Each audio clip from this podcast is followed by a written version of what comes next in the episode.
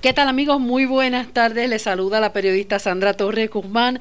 Bienvenidos a una nueva edición del programa San Lucas al Día, un espacio radial del sistema de salud episcopal que diariamente le brindará interesantes temas en el campo de la salud. Hoy nos acompañará ya en breve el doctor Edgardo Bermúdez, cardiólogo intervencional y director del Instituto Cardiovascular San Lucas. Así que en breve conversaremos con él sobre temas bien interesantes de la cardiología. Pero antes, el Centro Médico Episcopal San Lucas cuenta con la tecnología para realizar angioplastías complejas.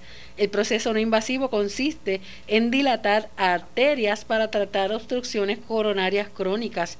Este procedimiento percutáneo reduce los riesgos de complicaciones y promete al paciente de enfermedad coronaria una rápida recuperación, según el doctor Bermúdez, cardiólogo intervencional, director del Instituto Cardiovascular San Lucas. Para poder realizar este procedimiento debes contar con una institución que trabaje un alto nivel de angioplastías, como es el Centro Médico Episcopal San Lucas, así tener todo el arsenal de equipo necesario. El paciente que tiene una enfermedad coronaria puede tener una obstrucción en varios niveles o por cientos. Si la oclusión es mayor al 70%, se considera una oclusión total crónica.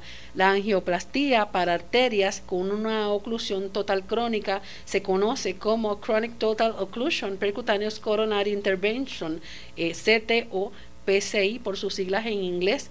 Según Bermúdez, debes contar con un médico operador entrenado en este tipo de procedimiento que tenga suficiente experiencia y el apoyo de la administración del hospital, ya que es un procedimiento costoso en donde se utilizan equipos variados y subespecializados como alambres guías, catéteres guías y microcatéteres, sonido intravascular y algunos otros equipos que se necesitan para determinar el tamaño de las lesiones y los stents que se deben poner y cuán agresivo se debe ser con la circulación distal sostuvo que al culminar el proceso, el paciente se mantiene bajo observación directa de dos a tres horas.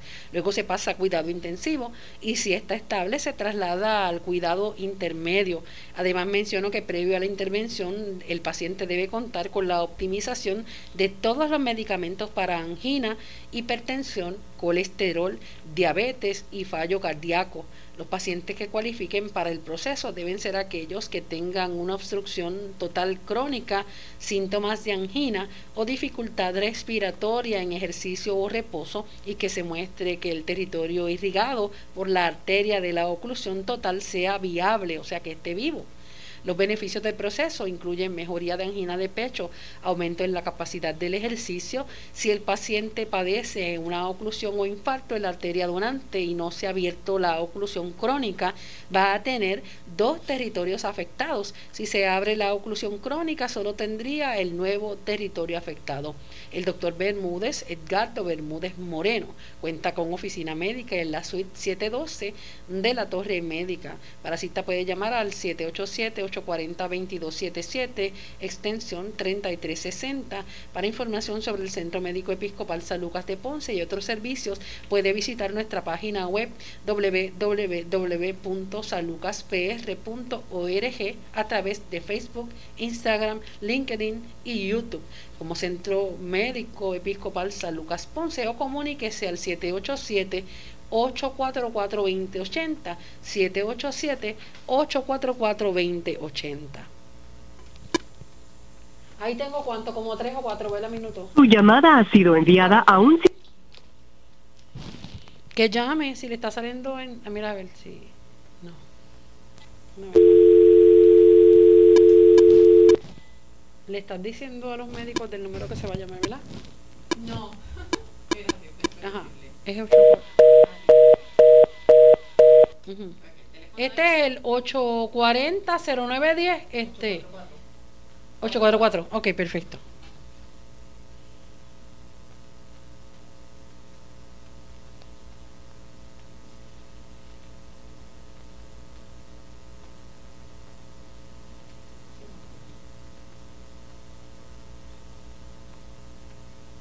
Estaremos más o menos aproximadamente como 40 minutos, ¿verdad? 40, 45 lo que nos queda. Ok. Ok.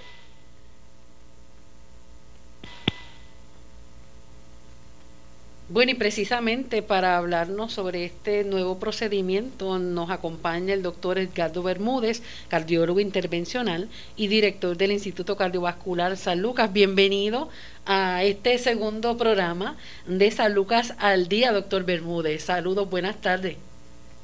Buenos días, perdón, buenas tardes, saludos a toda tu radio audiencia. Estamos aquí para tratar de informar lo que nosotros estamos haciendo aquí en San Lucas y hablando precisamente de oclusiones totales crónicas, que es lo que significa CTO, es oclusión total crónica en español. Claro. Doctor, antes de hablar del procedimiento, eh, estaba leyendo un comunicado, es bien interesante, pero para aquellas personas que nos están escuchando a través de Radio Leo 1170, también en Internet, eh, háblenos un poquito sobre lo que es una oclusión. Bien, para entender exactamente lo que es una oclusión, tenemos que hablar principalmente de que las arterias del corazón, que son las arterias coronarias, tienen unos diámetros que van entre 4 milímetros hacia abajo. Esto es como los como los árboles. El tronco es más grueso, las ramas se van haciendo un poco más delgadas y entre más va creciendo, vas alejándote del tronco, pues las ramas son más pequeñas. Cuando estas arterias del corazón se empiezan a enfermar, van acumulando placa por dentro. Eh, esa placa va creciendo y esa placa se hace significativa aproximadamente cuando ya tiene más de un 70% de ocluida la luz del vaso. Ahí es donde se interviene y se hace una geoplastía, eh, abriendo eh, esa área que está cerrada y finalmente poniendo lo que nosotros conocemos como una malla, que es un stent, que es como una es como un sprint del polígrafo que cuando tú lo expandes queda precisamente así y mantiene la arteria abierta. Tenemos que estas arterias pueden estar cerradas de 70, 80, 90 y hasta 100%. Una vez que esa arteria se ocluye 100%, nosotros le llamamos oclusión total. Para que esta oclusión total se haga crónica, necesitan pasar más de tres meses. Y ahí es donde estriba el hecho de que a la apertura de las arterias con oclusiones totales crónicas se hace un poco más difícil. Nosotros no podemos identificar todas las arterias que se ocluyen totalmente en el momento en que se ocluyen. De tal forma que cuando el paciente viene a buscar ayuda, puede ser que venga a buscar ayuda después de que ha pasado más de tres meses, quizá hasta seis, quizá hasta diez o hasta doce meses. Entre más tiempo pase la arteria ocluida totalmente, es más difícil cruzarla. Doctor, ¿a qué tipo de, por qué pasa esto? ¿Por qué ocurre esto? ¿Y a qué tipo de, de persona, en qué renglón de edad eh, mayormente tiene este problema de salud? Sí, eh, hay factores de riesgo para tener enfermedad coronaria. Entre eso incluye diabetes, hipertensión, hipercolesterolemia, obesidad, sedentarismo, eh, historial familiar de este tipo de problemas. Claro, todos los pacientes tienen en cierta forma más predisposición, algunos tienen más predisposición en ocluirse y algunos tienen menos predisposición porque se han visto pacientes de 60, 80, 90 años que tienen sus arterias limpias y se han visto pacientes con todo este tipo de gama de, de, de factores de riesgo que a los 35, 40 años ya están ocluidos. Así es que la edad varía dependiendo de la severidad y la agresividad de la enfermedad. Los pacientes que ya han tenido enfermedad y que han sido operados y tienen bypass coronario también podrían desarrollar enfermedad obstructiva crónica de las arterias nativas y también de los bypasses coronarios. Así que la gama de pacientes que puede presentar con esta enfermedad es muy variada. Y eso va a depender de los hallazgos que encontremos en las arterias coronarias, en todo el sistema de arterias, que se hace la gestión de ver cuál es la anatomía y cuál es la razón de que el paciente tenga síntomas. Que el paciente viene buscando ayuda porque tiene dolor de pecho, o porque tiene fatiga, o porque tiene poca tolerancia de ejercicio, eh, son signos que orientan a que pudiera haber problemas constructivos de las enfermedades coronarias. Es bien interesante y, preocupante a la vez porque, y le pregunto, el paciente que ha tenido oclusión de menor edad, que usted haya podido ver allá en, el instituto o en su oficina, ¿cuáles eran lo, no tan solo los factores de riesgo, sino qué cuadro clínico presentaba? Eh, usualmente son pacientes que ya han sido estudiados, que ya han tenido una enfermedad eh, resuelta mediante angioplastías o mediante cirugías de bypass coronario y que mejoran y eh, temporalmente y eventualmente empiezan a tener síntomas que pueden ir desde eh, opresión en el pecho, sudoración fría, fatiga, eh, poca tolerancia al ejercicio, mareos, debilidad, poca energía, etcétera, etcétera. estos pacientes requieren una evaluación exhaustiva haciéndole otro cateterismo y un análisis concienzudo de la anatomía y cuáles son las alternativas para ayudarlo. No todos los pacientes que tienen oclusión arterial aguda son candidatos para someterse a una cirugía, a una cirugía o a una intervención mínima invasiva como lo es la angioplastía a una oclusión total crónica. ¿Por qué? Porque las paredes del corazón están irrigadas por estas arterias. A grandes rasgos se conocen tres arterias principales, que son la arteria descendente anterior, la que va por el frente del corazón, la arteria coronaria derecha, que irriga al, corazón derecho, el derecho, y la arteria circunfleja, que irriga la parte lateral del músculo cardíaco. Si este paciente tiene una oclusión total en un territorio y el territorio es irrigado por esa arteria ya tuvo un infarto, esa área no tiene vida, no tiene viabilidad, por más que abras esa arteria, ese, ese músculo no se va a beneficiar, porque ya se perdió, ya se hizo una cicatriz, ya se puso fibrótico, ya no va a revivir. Es solamente una pared inerte que está sirviendo para que las otras paredes contraigan y, eh, y se servir solamente de retención para que la sangre pueda ser propulsada por el ventrículo y pueda salir del corazón. Si nosotros tenemos un paciente que ha ido ocurriendo una arteria poco a poco, hay la particularidad y el cuerpo hace su defensa creando colaterales. De las otras arterias se van creando pequeños canalículos que van, crea van dando poca, pero algo de irrigación al territorio, de tal forma que una vez que la arteria se ocluyó totalmente, de alguna forma le llegan arterias pequeñas por el otro lado, que nosotros llamamos arterias colaterales, y mantiene ese músculo vivo sin que se muera. Claro, no tiene suficiente irrigación. Cada vez que nosotros intentamos hacer algo de ejercicio o le ponemos carga al corazón o tratamos de, o un mal rato o comemos o nos bañamos, etcétera, etcétera, todo eso crea unos efectos y estos efectos es falta de irrigación suficiente a ese territorio, por eso es que dan toda la, la gama de sintomatología de la cual hemos hablado. ¿Qué es lo que nosotros hacemos con esto?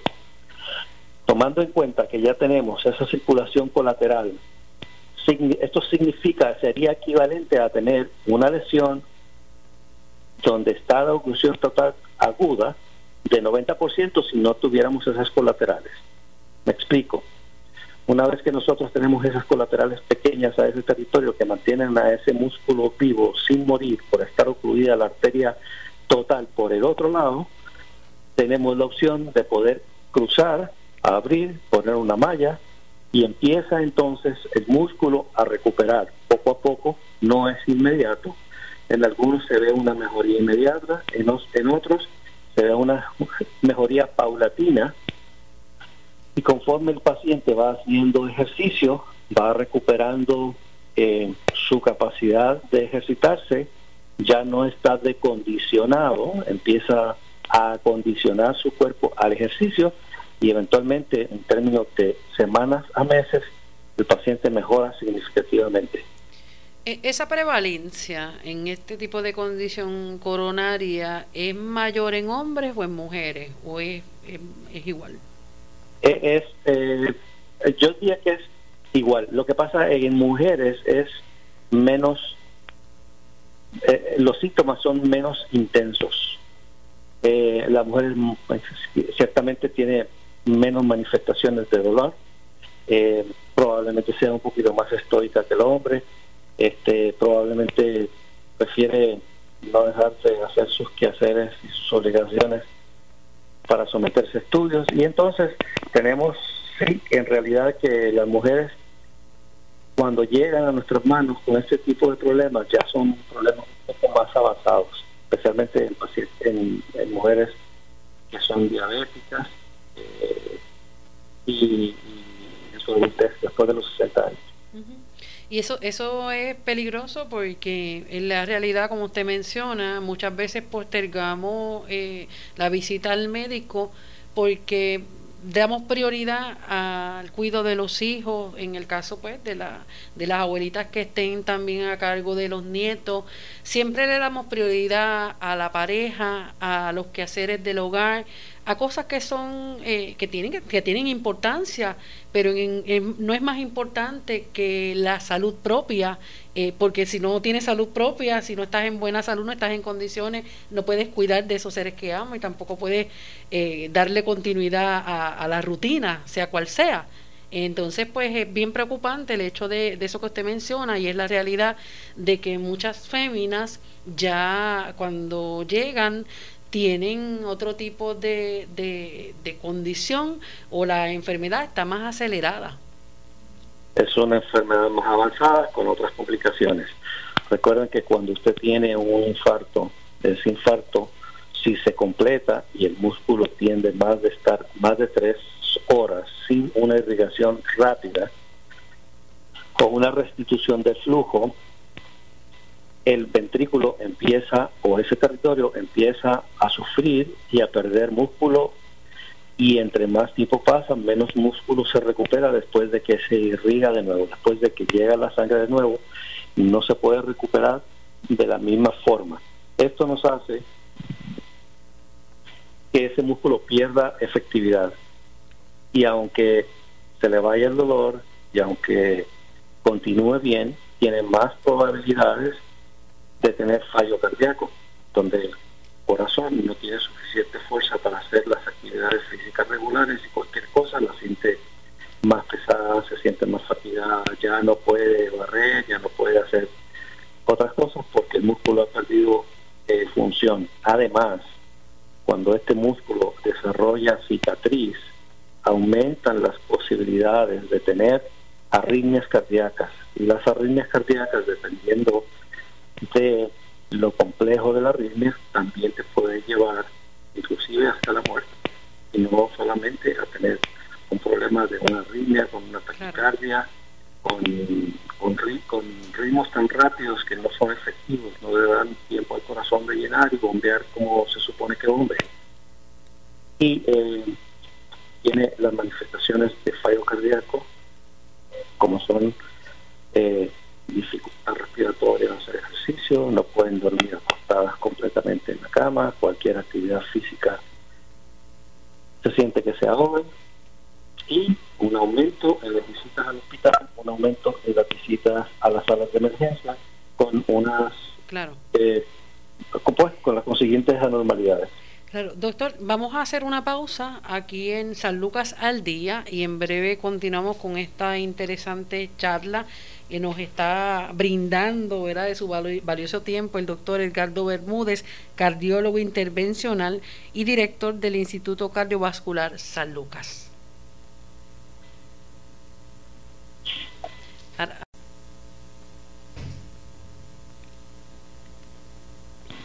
Continuamos en San Lucas al día, este espacio del sistema de salud episcopal. Comenzamos ayer ya estamos celebrando la Semana de las Madres, así que nuestro abrazo de parte del sistema de salud episcopal y en el mío propio también a todas las madres que nos están escuchando. Así que muchas bendiciones. Continuamos dialogando con el doctor Edgardo Bermúdez, cardiólogo intervencional y director del Instituto Cardiovascular San Lucas. Doctor, es bien interesante, ¿verdad? Todo, todo esta, este tema que nos está trayendo, porque suele ser más común de lo que la gente piensa y las enfermedades coronarias Em, le pregunto, muchas veces no se detectan tan fácilmente o pueden ser tal vez eh, que se piense que sea eh, otro tipo de padecimiento, cansancio, estrés. ¿Qué es lo que ocurre realmente cuando eh, una persona es diagnosticada con una enfermedad coronaria? Bien, este, vamos a decir que los pacientes no se dan cuenta que tienen enfermedad coronaria porque cuando ellos empiezan a tener ciertos síntomas, automáticamente empiezan a disminuir la cantidad y la intensidad de ejercicio. Se quedan un poquito más sedentarios.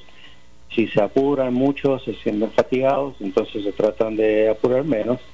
Y así, conforme va pasando el tiempo, se van se va disminuyendo la capacidad de ejercicio y no se dan cuenta que ha disminuido significativamente. Así que cuando ya vienen a evaluarse, eh, empiezan a, referir todos los procesos, uno empieza a preguntar cuál es la diferencia de la capacidad de ejercicio que tenía de aquí hace un año atrás, cuando su cumpleaños, etcétera, etcétera, y se van dando cuenta de que sí, eh, ellos son menos activos. Entonces vienen eh, los estudios diagnósticos donde demuestran que pudieran tener alguna obstrucción y finalmente terminan en un proceso invasivo para determinar cuáles son las causas de los síntomas.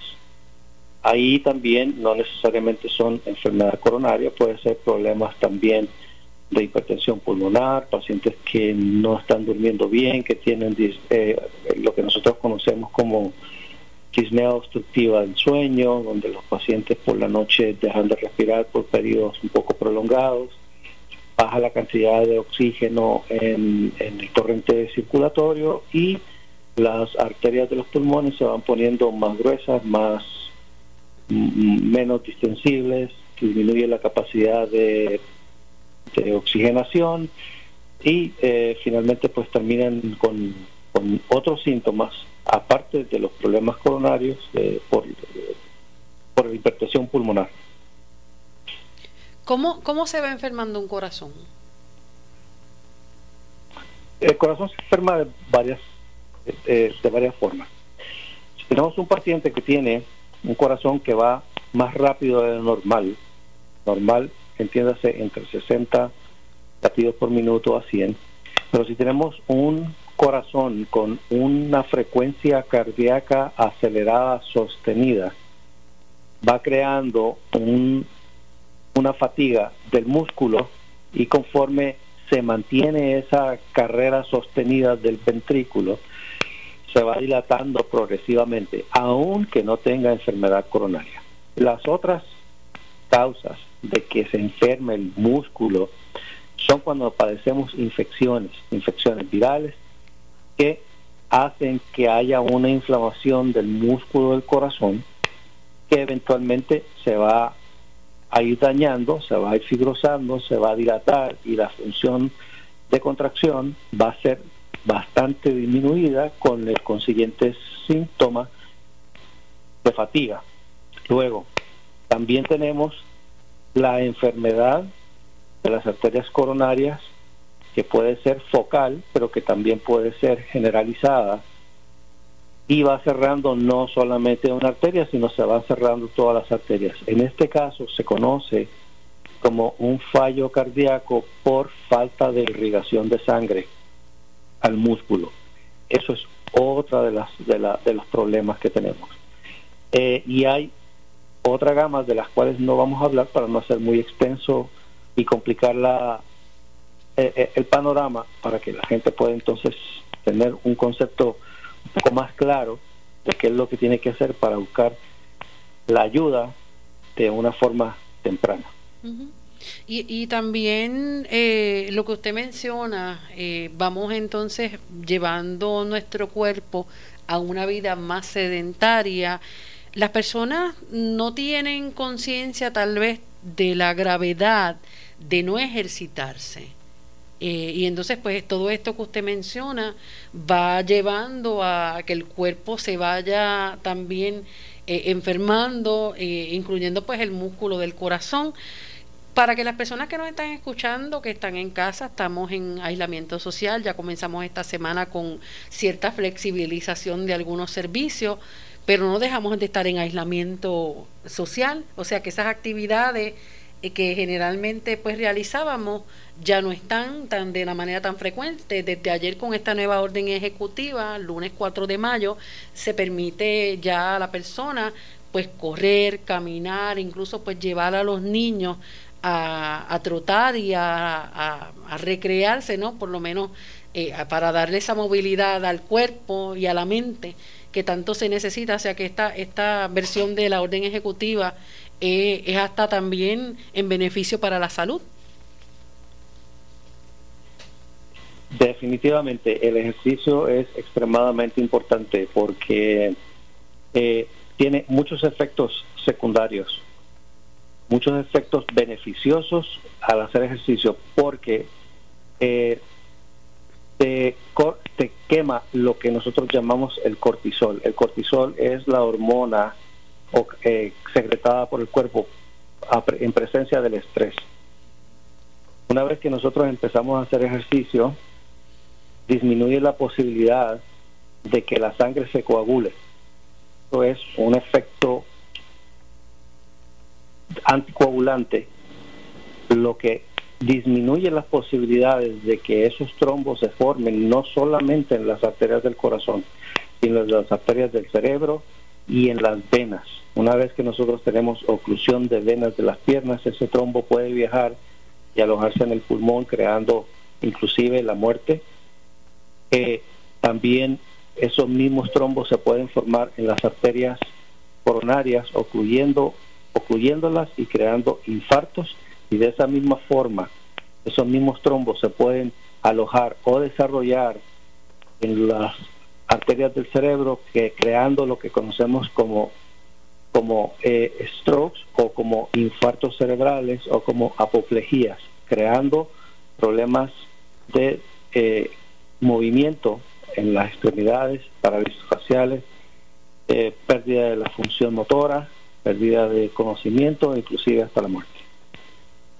Eso es básicamente lo que nos produce el, el sedentarismo y me preocupa también el hecho de que pues nuestros niños y jóvenes mayormente están creciendo bajo ese estilo de vida, a veces pensando, ahora tenemos el aislamiento social, pero ya llevamos largo tiempo pensando que es mucho más seguro para ellos tenerlos en casa, jugando con una consola de estas de videojuegos o a través de actividades mismas del internet, que lo que entonces es, mm, acostumbran a, a nuestros jóvenes, a nuestros niños, a esa vida sedentaria salen muy pocas veces a socializar y vuelvo otra vez, ahora estamos en aislamiento social, pero este comportamiento de muchos jóvenes eh, tal vez no noten la diferencia ahora en el, el tener que quedarse en casa con el COVID, porque mayormente así fue su estilo de vida.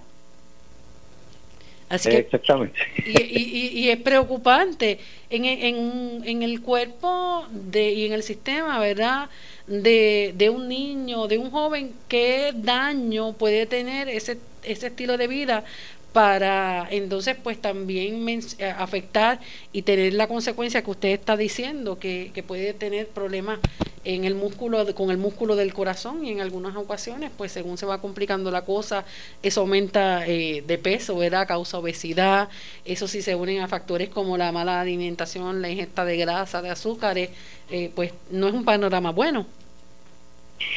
Sí fíjate. Todo ser humano una vez una vez nace empieza a pasar años y empieza a envejecer se han notado lesiones en las arterias en gente joven, de 17, 18, 20 años, en soldados jóvenes que perecieron en la guerra, se hicieron autopsias y se dieron cuenta de que ya tenían placas en, las arterias. ¿Cómo funciona esto? Eh, todos los días pacientes eh, saludables o no saludables eh, tienen fractura en las placas o fracturas de lo que es el endotelio. El endotelio es la capa de células que cubre las arterias y las venas. Este endotelio se puede fracturar por acción de la presión de la sangre, por el estiramiento, por por por otras por causas, inclusive puede ser espontáneo. El cuerpo hace su defensa y lo que hace es que empieza a agregar plaquetas para tapar esa fisura, esa lesión, y después se crea un trombo y el mismo cuerpo no permite que ese trombo se crece tan, crezca tanto para que se tape la arteria. Pues es un proceso donde se establece un balance, un equilibrio entre una lesión y la reparación. Cuando ese equilibrio se pierde y en lugar del cuerpo no permitir que siga trombosándose, entonces empiezan a surgir todas estas complicaciones de irrigación vascular. ¿Qué es lo que hace que este balance se pierda?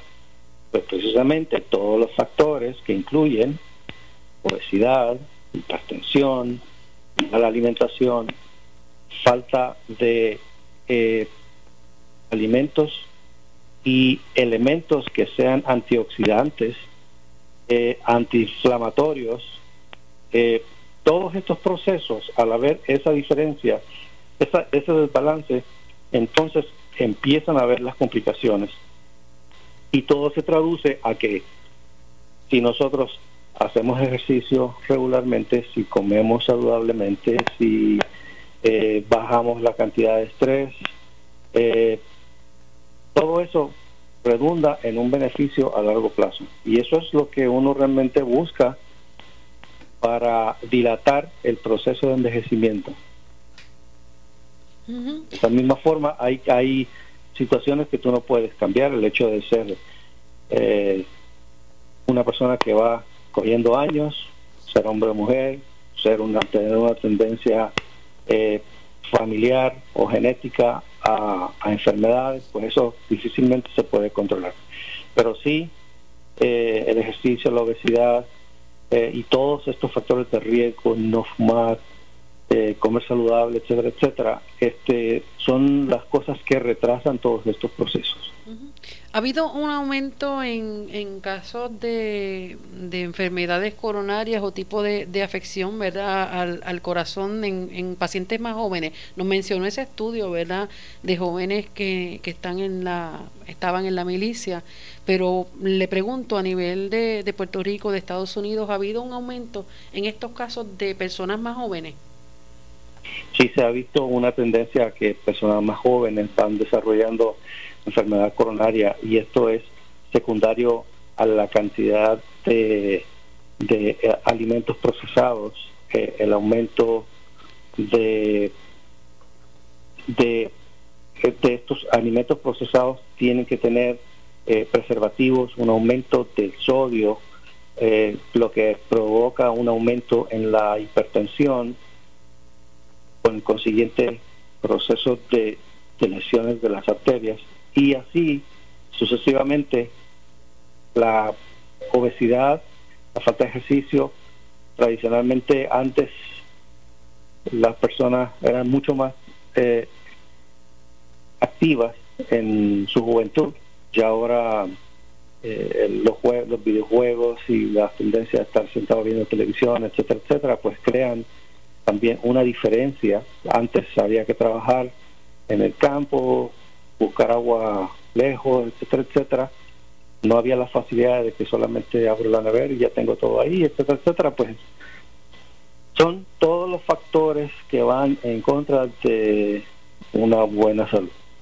Hasta, hasta para lavar había que ir al río, había que también caminar distancias eh, larguísimas si eran eh, personas que, que vivían en lugares remotos, hasta para hacer las cosas que nosotros, tan solo montándonos en un carro, y estamos acostumbrados incluso a distancias cortas también utilizar un vehículo de motor, que tampoco nos ayuda.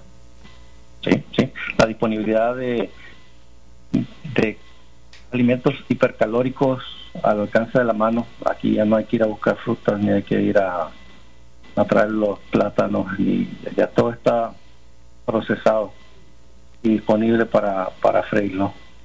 Así es. Doctor, vamos a hacer una pausa. Cuando regresemos, entonces quiero que nos hable en detalle sobre este nuevo procedimiento que es precisamente para mejorar la vida, la calidad de vida del paciente. Estamos conversando con el doctor Edgardo Bermúdez, cardiólogo intervencional, director del Instituto Cardiovascular San Lucas, hoy en San Lucas al Día. Súper interesante, doctor. Súper interesante. Vamos, me avisa. Sí, eh, te digo, dame un Ok.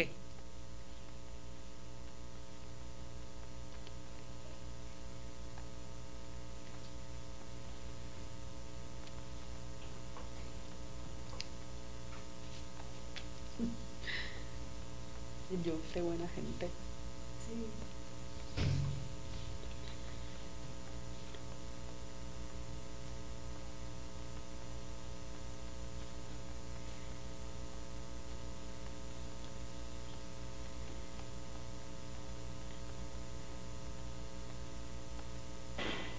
Ok, me avisa. Ahora. ya, casi. Continuamos en San Lucas al día, celebrando y honrando también a las madres en su semana. Estamos conversando con el doctor Edgardo Bermúdez, cardiólogo intervencional, director del Instituto Cardiovascular San Lucas. Doctor, hay un procedimiento del cual hablamos, eh, mencionamos, ¿verdad?, a principio del programa, y es relacionado a ayudar a, la, a mejorar la calidad de vida del paciente y entonces pues están realizando un procedimiento de angioplastías complejas. ¿De qué se trata? Las, angioplastías coronarias, como habíamos hablado anteriormente, es la forma que existe para uno poder abrir una arteria coronaria sin necesidad de abrir eh, el pecho y poner bypass coronarios. Eh, esta es una alternativa que es menos invasiva, que es bastante efectiva. Ok, existe la angioplastía regular, la cual eh, hay una arteria, para que tengan una idea, una arteria de 3 milímetros en el corazón es regular, es una es un tamaño promedio mediano de una arteria coronaria para que tengan una idea de lo que es, son 3 milímetros. Si usted coge un bolígrafo y le retrae la punta y lo mira de frente por donde sale la punta del bolígrafo, esos son aproximadamente 3 milímetros. Ese es el tamaño de una arteria coronaria. O sea que ustedes se imaginan que lo que uno tiene que entrar por ahí son alambres, balones y poner stents, poner microcatéteres y poner toda esta gama de cosas que se utilizan para poder cruzar es una microcirugía prácticamente. Bueno, eh, en los pacientes a los que hay que abrir una arteria coronaria totalmente ocluida por más de tres meses, eso implica que tenemos que utilizar un sistema de alambres que tienen características variadas.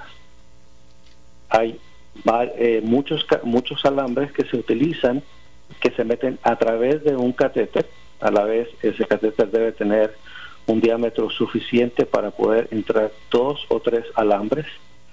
ese catéter debe tener la capacidad de poder cruzar por ahí un catéter más pequeño para poder crear una extensión y poder entrar a la arteria para después por a través de ese de ese catéter entrar otro más pequeño que se llama microcatéter y a través de ese microcatéter entrar unos alambres que son los que nos van a ayudar a cruzar al otro lado de la lesión de esa oclusión y nuestro éxito va a depender grandemente de el equipo que tengamos, de la habilidad del operador, de la dureza y la calcificación de la lesión, eh, de la estabilidad del paciente. Así que son muchas cosas que están en juego. Y todo esto requiere de un compromiso, no solamente del médico, sino un compromiso de todo el equipo que incluye enfermeros, que incluyen técnicos, que incluye laboratorio, que incluye eh, administración del hospital, el gasto y la inversión para hacer este tipo de procedimientos. Eh, requiere una persona que sea el operador principal con una experiencia vasta. Solamente el 1 al 2% de los operadores, de los eh, médicos angioplastistas, eh, alcanzan o están eh, entrenados o tienen la habilidad para poder llegar a hacer este tipo de procedimientos. Como dije, es todo un esfuerzo de todo el sistema para poder entonces ayudar a estos pacientes. Si vamos a hablar de costo-efectividad, realmente eh, es, es, es, es un, un, procedimiento que sí ayuda al paciente, eh, especialmente cuando tiene muchos síntomas, pero que realmente el punto de vista costo-efectividad para todo el sistema no es, eh, no es muy valioso. Pero sí, nosotros estamos en del paciente y tratamos de hacer todo el esfuerzo necesario para poder entonces proveerle el beneficio de, lograr eh, hacer este procedimiento. Claro, eh, en términos de, ¿verdad? Me nos menciona el tipo de paciente que es candidato para hacer ese, ese procedimiento. ¿Qué tipo de, de preparación debe tener ese paciente? Eh, que se le va a administrar este procedimiento? Eh, eh, primero hay que hacerle todos los estudios pertinentes en términos de saber que ese paciente metabólicamente esté optimizado. Paciente que sea diabético, que tenga bien controlada la diabetes, que tenga bien controlado el colesterol, que tenga bien controladas las presiones, eh, que se le haga un estudio exhaustivo de la función de su corazón, ver si las paredes que corresponden a la parte donde está ocluida tienen algo de movimiento o si tienen viabilidad. Para esto se hacen estudios de medicina nuclear, se hace sonografía eh, del, del, corazón para ver qué territorios están afectados, si ese territorio si se mueve normal, si se mueve de una forma leve o si realmente no se mueve o quizás se mueva en una forma contraria donde se supone que se mueve. Todas esas son factores que nos orientan a que a qué paciente nosotros debemos intervenir y qué paciente se va a beneficiar de, de hacer este procedimiento, porque este procedimiento tiene riesgos, tiene más riesgos que una angioplastía normal. Eh, y por lo tanto, si tú vas a a, someter a un paciente a un procedimiento, tienes que estar seguro de que los beneficios van a exceder los riesgos de tener una complicación y entonces no tener un paciente con una angina, sino tener un paciente con más complicaciones. Porque esto, esto, no es eh, no es inocuo, es un procedimiento que, que puede ayudar mucho pero que también eh, puedes tener una complicación potencial. Que estamos hablando de complicaciones de que quizá eh, uno en 500 se podría complicar críticamente, pues sí. Que, uno en 100 se podría complicar porque tuvo una hemorragia, pues también. Que quizá eh, puedas tener eh, un infarto agregado al tratar de hacer el procedimiento, que puedas tener un trombo desarrollado por el procedimiento, un hematoma desarrollado por el procedimiento, una lesión eh, en una de las arterias por donde tú vas manejando los catéteres, catéteres eh, en el procedimiento. Todas esas son complicaciones potenciales, infecciones, este, toda esta gama de, posibles complicaciones que se supone que nosotros establezcamos un balance y de decir, bueno, aquí mi recomendación de hacer el procedimiento es porque yo creo que el 90 o 95% de posibilidades de cruzar la lesión y mejorar, versus un 2 o 3% de tener una complicación. Entonces ahí ya entra eh, el proceso de que hay que orientar al paciente, el paciente tiene que entender que hay unos riesgos eh, y aceptarlos. ¿Cuánto tiempo dura el procedimiento? Este procedimiento puede durar entre 2 a 5 horas. en casos excepcionales se puede hacer en una hora. En casos excepcionalmente largos puede tornarse 7, 8 o 10 horas. O sea que es un trabajo sumamente intenso.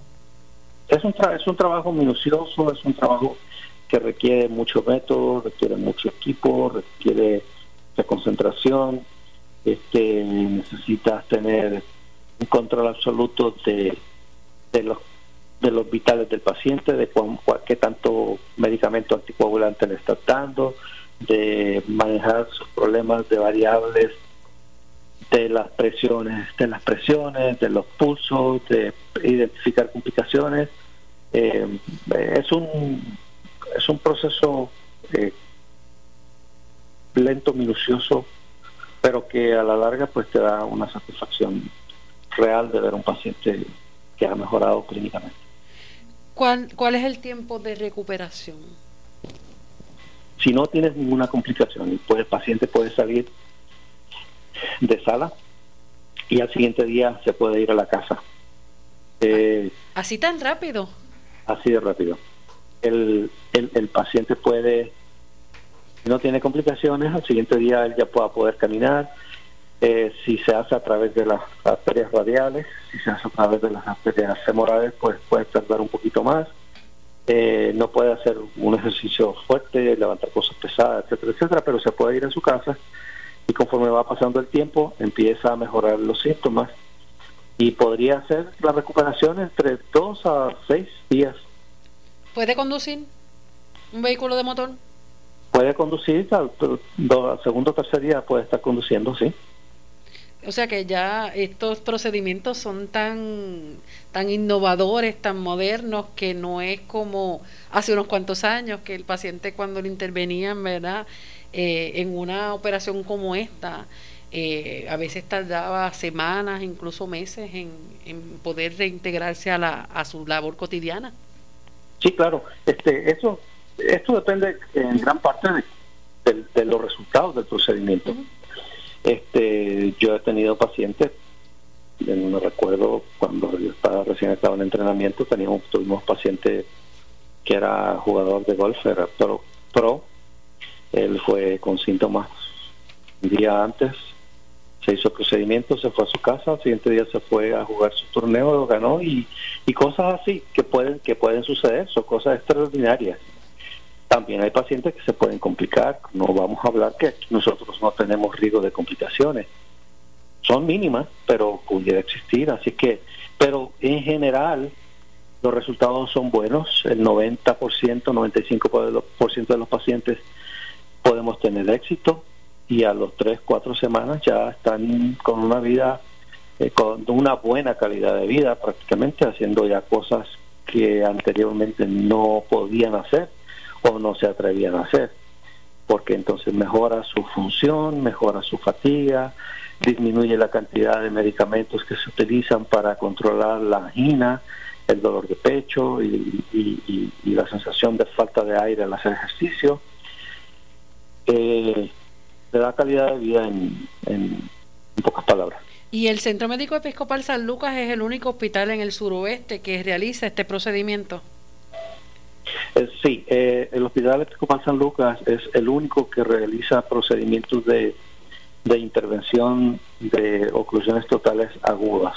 en San Juan hay un solo centro y como hablamos anteriormente, solamente el 1% de los operadores de intervención hacen hacen o se entrenan para este para este procedimiento porque pues conlleva un compromiso conlleva un alto un alto consumo de tiempo eh, la, radiación lo que nosotros necesitamos para ver que se llama fluoroscopía y cine y cine por fluoroscopía eh, también tiene un proceso que produce radiación y esto es, es detrimental a la larga cuando es en alta dosis.